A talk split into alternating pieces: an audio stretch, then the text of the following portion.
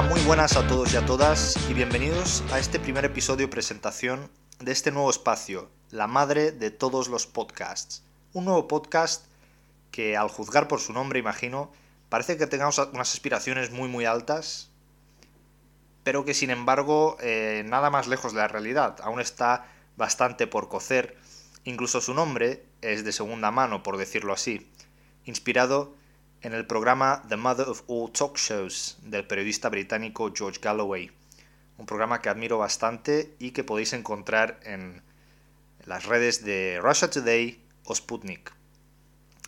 programa con ese con esa puesta en escena tan apocalíptica de Londres, ¿no?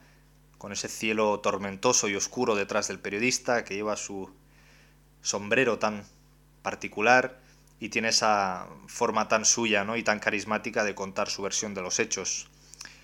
Pues bien, con bastante menos carisma y sin sombrero, aquí estoy yo, para hablar de temas que me interesan bastante como periodista y sobre los que considero que puedo tener un poquito más de conocimiento, como podrían ser el Brexit, la política británica, Rumanía, los Balcanes, etc. Y es paradójico que haya escogido este título para mi podcast basado en el programa de Galloway, porque realmente él es quizás la única personalidad brexitera que sigo con frecuencia en las redes y, que sigo con bastante entusiasmo. Porque la razón de ser de este podcast y del, primer episodio que, vendrá a continuación es concretamente contar eh, qué ha significado el Brexit ahora que ha concluido tras, tras cuatro años de negociaciones contar un poco la cronología del Brexit, porque soy consciente de que incluso muchos de vosotros que en algún momento habéis estado interesados en seguir eh, la historia del Brexit, pues al final se ha ido haciendo un poquito aburrido, porque han sido muchas extensiones, muchos cambios, eh, muchas marchas atrás, y creo que vale la pena, ahora que se ha acabado todo, por fin, madre mía, pensamos que no iba a pasar nunca, pero ahora que el Brexit eh, ya se ha finalizado y el Reino Unido está oficialmente fuera de la Unión Europea, vale la pena contar eh, qué ha pasado en estos cuatro años, sus causas, sus consecuencias y lo que significa para el futuro de, de la relación entre el Reino Unido y la Unión Europea. Antes de que os preguntéis qué tendrán que ver todos estos puntos opuestos de Europa, Brexit, Rumanía, España, permitid que me presente. Mi nombre es Andrei Sherman, tengo 25 años y soy periodista graduado por la Universidad de Valencia. En mi breve pero bastante heterogénea trayectoria profesional he hecho un poquito de todo y en todos lados, ¿no? Como dirían los ingleses, un poco de cherry picking. Em, con 19 años, mientras estaba estudiando mi Erasmus en Newcastle, en Reino Unido, em, y con un currículum en cuya foto de perfil aparecía con, una cerveza en la mano en un pub. Esto es totalmente verídico, eh, porque no tenía otro tipo de fotos en mi etapa estudiantil que no fueran con una cerveza en la mano, pues eh, alguien se apiadó finalmente de mí y comencé mi trayectoria profesional como intérprete para la NHS, el Sistema de Salud Pública Británico, y la Policía Británica. Después trabajé en varios sitios como profesor particular, en un call center, y en una empresa de marketing digital llevando las redes sociales. Y ahora mismo eh, estoy viviendo en Barcelona, una ciudad muy especial para mí desde hace muchos años. Estoy trabajando como profesor de inglés en una academia y asistente de conversación inglesa en un colegio público. Nací y me crié en la ciudad rumana de Constanza, en la costa del Mar Negro, una ciudad preciosísima que no cambiaría por ninguna otra del mundo, pero que por desgracia he visto mucho menos de lo que me hubiera gustado desde que me fui. Concretamente, cuando yo tenía 12 años, mis padres y yo llegamos a Valencia para vivir. Eh, allí, como he dicho antes, es donde estudié periodismo en la Universidad de Valencia y después eh, estudié mi Erasmus al norte de Inglaterra en la Universidad de Newcastle. eh, trabajando muy de cerca con discursos identitarios en redes sociales y radicalización en redes, como parte de, un grado en, estudios culturales y medios.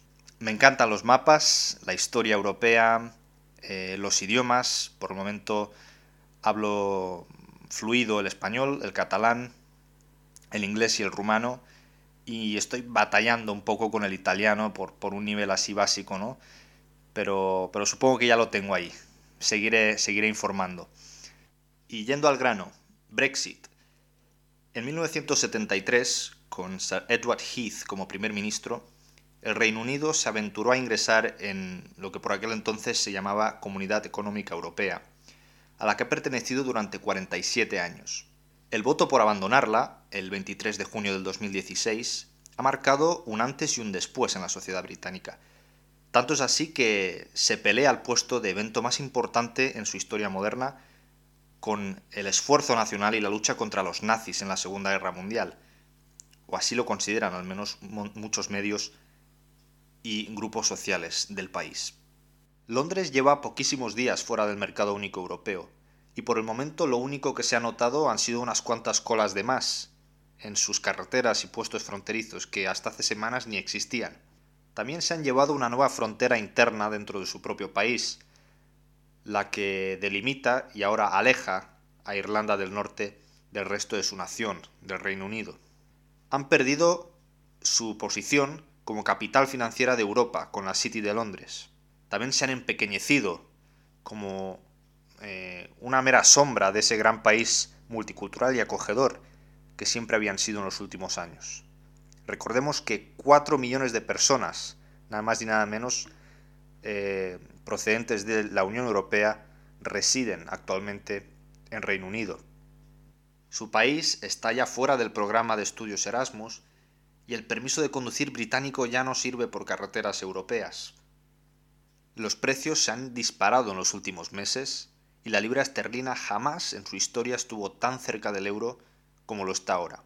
Y el sistema político británico, quizás el más estable de todo Occidente, se ha visto radicalizado de una manera sin precedentes en los últimos cuatro años. Y el Brexit tiene mucho que ver.